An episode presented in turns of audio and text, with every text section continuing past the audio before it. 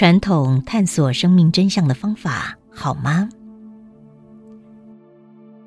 尼采的《查拉图斯特拉如是说》有段话：“你们还没有去寻找，就先来找我。所有的信徒都是这样，而故一切信仰也就不足取了。信仰提示的生命真相差异很大。”分享了上述三种不同信仰内容，会不会开始有点迷惑呢？因为三种信仰提示的生命真相有颇大的差别。面对这三种信仰，我们不禁思考：这些信仰是如何来的？他们是事实吗？他们是透过超意识觉知到的生命讯息，又或者他们是有神论者？呼应心灵苦闷或祈求永恒，而在集体潜意识下投射的幻想或臆想呢？至今，人们在真理大海中知道的少到不能再少了。他们促使几千年来人们争辩不休，而没有任何结论。现实的问题来了：芸芸众生面对生命真相。到底该相信哪个版本的真相呢？面对探索生命真相，当然最理想的途径就是神明直接出现在人们面前，或者如圣经旧约所载，神再次的创造神机，如此人们就没有任何疑惑了。我认识一位美国知名的牧师。他正道时，群众坐得满坑满谷。我们一起用餐，他边吃边告诉我：“我见到过天使三次，他们告诉我人间未来的十大灾难。”牧师送给了我一本他出版的薄册，册内画了十个灾难预言。今年七个大灾难符合薄册内的前七个预言。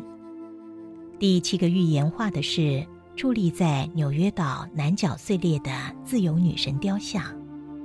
他告诉我，当他依据天使讯息画第七个预言时，不能理解这个预言是什么。直到二零零一年，美国纽约九一一恐怖攻击事件发生。如果这个牧师见到天使的经历是真的，相信他对圣经所载将了无怀疑，他不再需要间接在经典中找寻神迹。但遗憾的是，对多数人来说，神或天使只是圣经故事中的角色。谈谈传统科学如何面对生命真相。近代科学发展创造了大跃进的物质文明。例如，像是飞机、微波炉、手机、电脑等等，这一切科学产品丰润了物质生活。但科学近几百年来面对形上学，例如灵魂、前世、神等等的议题，却兴趣缺缺。为什么呢？最大的原因是科学方法仪器不足，局限了探索能力。因为如此，科学干脆将形上学打入冷宫。当人们希望凭借着科学发现帮助增加对生命真相的理解，他们会失望。至目前，科学不但没有着眼在探索形上学，它反向透过天文物理学和生物学的研究发现，否定了形上学的真实性。阿尔伯特·爱因斯坦说：“宇宙中唯有两件事物是无限的，那就是宇宙的大小与人的愚蠢。而宇宙的大小，我却不能肯定。纵观数百年前科学史，当时科学家无条件的相信上帝的存在，他们以支持的宗教信仰为科学根基，认定。”所有天体创造与运行，皆是上帝存在的痕迹。然而，近百年来，科学家开始否定信仰，以纯科学态度探索宇宙。在这种态度下，天文物理科学提出了宇宙机械论。宇宙机械论指出，宇宙的一切从生成到运行，像一部有完整能力自行运作的庞大机器，它不需要神的参与与协助。宇宙机械论毫不困难地把神推到了宇宙外缘，也几乎把神学基础跟信仰连根拔起。在宇宙机械论逼迫下。永神论者既无法抗衡他对神的质疑，但又不愿意放弃神在论。他们技巧的迂回转进，改口说：造世主不是不在，他只是默默地躲在宇宙后面，一言不发，一事不做。一逻辑，人们不能脚踏两只船。如果你相信宇宙机械论，就得否定神的存在。如果您相信神的存在，就得否定宇宙机械论。你只能二选一，没有中间灰色空间。当科学光环不再照耀上帝，许多当初在无神论与有神论间举棋不定的游离者，开始欣然接纳宇宙机械论。人们惊忧，因为他们感受到科学已经不再提供安心立命的寄托，也摒弃了灵魂与永生的哲学空间。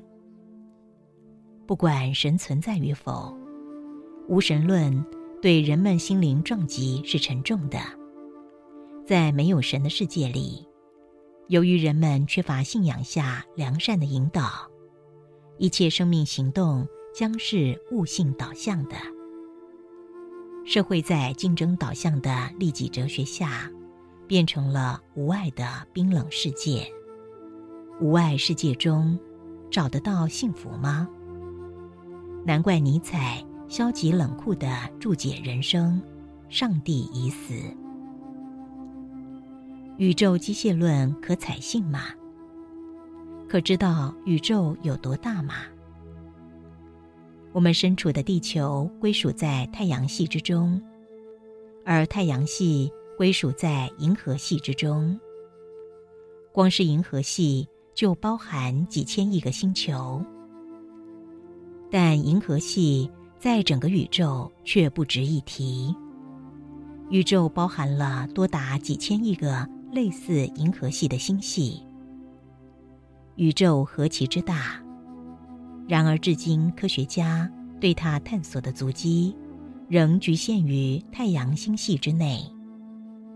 人们目前能观察到的可见宇宙极少，少到仅占总宇宙的百分之四而已。而无法探测的暗能量占百分之七十三，无法探测的暗物质占百分之二十三。天文学家至今。仍然无法了解剩余的百分之九十六宇宙是什么。此外，许多宇宙议题仍然未解，例如，什么是宇宙大爆炸前的奇异点？什么因素触发奇异点爆炸？这个自发性的智慧宇宙是如何生成的？面对宇宙的真相，就如同面对。包含千块碎片的大象拼图。想象，当科学家手中仅握有极少的大象拼图碎片时，是如何拼得出大象呢？用不足的拼图碎片，企图拼出大象，会存在太多的猜测与膨胀的骄傲。也许千年后真相会蒙现，但真相蒙现前。真相舞台上唯一把持麦克风的代言人，仍然只是科学家。在这种跛脚情况下，无法提示证据的宗教，如何能对抗证据导向的科学呢？美国著名的电视连续剧《CSI 犯罪现场》深获好评，他每一集总能够智慧的抽丝剥茧，在极微薄证据下推演出犯罪真相。科学找寻真理的推演过程，与犯罪案中找寻真凶过程极为相似。两者同时用观察到的片面资讯去还原真相，但遗憾的是，CSI 犯罪现场中的完美推论境界。在科学世界里并不存在。基本上，科学百分之九十九的知识都是架构在假设之下。科学借由串联一堆假设，叠起了一个貌似真相的天梯。这种企图既是危险的野心，也令科学变成了另类宗教信仰。科学本身不会过度猜测。猜测是科学家的心态。此外，科学家身处三维的地球，企图用制约的五官意识觉知与局促的入世思想解读高维的离世实相。它很像是小鱼缸中的金鱼，透过视觉扭曲的鱼缸，企图解读鱼缸外的世界。它非常容易陷入。井蛙观天之嫌。有人说，如果你想要说一句可被接受的谎言，必须先说九十九句真话。但科学却得天独厚，有言论豁免权。套句马克·吐温说过的一句妙语：科学有一个很迷人的现象，对真相做一点点投资。可以得到一大缸的猜测。爱因斯坦也曾经评注现代科学，他说：“我在漫长一生中学会一件事，相较于真实的状况，所有的科学研究都显得十分原始和小儿科。如果未来科学想要更接近真理，必须放下框限的知识跟方法。”用谦卑而且没有约束的自由探索未知。对于这一点，艾萨克·牛顿会举双手赞成。他说：“我仅是一个在海边嬉戏的顽童，偶或为发现一粒光滑的石子或一片可爱的贝壳而欢喜。在此同时，我对我面前伟大的真理海洋却视而无睹。”